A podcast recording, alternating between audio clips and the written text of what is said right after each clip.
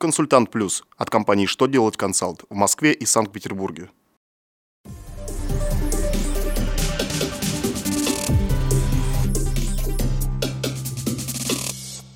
Добрый день! Для вас работает служба информации телеканала «Что делать ТВ» в студии Ольга Тихонова.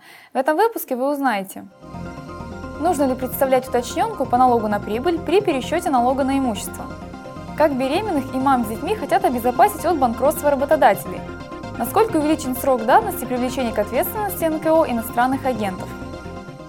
Итак, о самом главном по порядку.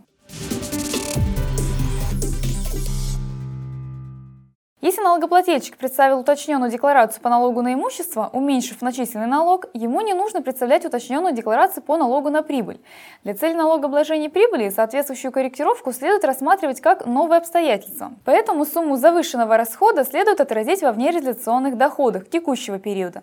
Такие разъяснения дал Минфин в своем очередном письме. В обосновании своей позиции финансовое ведомство привело ссылку на постановление Президиума Высшего арбитражного суда. Беременных и мам, находящихся в отпуске по уходу за ребенком, хотят защитить от банкротства работодателей. Такое предложение содержится в новом правительственном законопроекте, внесенном в Госдуму.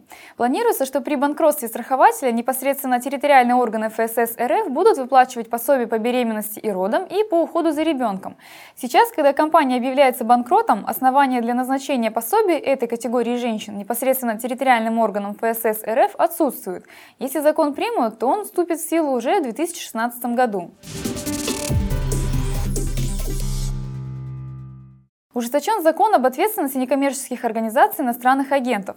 С трех месяцев до одного года увеличен срок давности привлечения к административной ответственности за нарушение порядка деятельности некоммерческой организации, выполняющей функции иностранного агента. Президент Российской Федерации Владимир Путин накануне подписал соответствующий федеральный закон. Установленного ранее трехмесячного срока, по мнению авторов проекта, мало, чтобы провести необходимую проверку, экспертное исследование. На этом у меня вся информация. Благодарю вас за внимание и до новых встреч!